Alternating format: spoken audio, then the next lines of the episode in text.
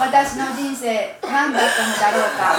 そうつぶやきながら死んでいくことはなしにしましょう。せっかく自分を泥沼から救い出すチャンスを自ら用意してきたのだから。これまでとは少しは違う風景を見ながら感じながら人生を閉じていきましょう。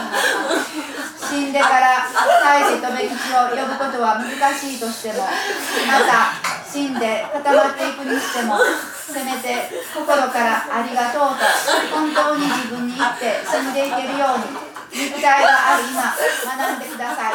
本当に心から学んでください。自分をつなぐ次元移行という意識の中につないでいく目処はどうなっていますか？宇宙は着々と計画を進めています。本当にそうなのかどうか心に聞いてみてください。あなたの心は知っているはずです。みんな知っています。宇宙かなる宇宙に変える計画の中でどうぞ宇宙の木図にならないでください。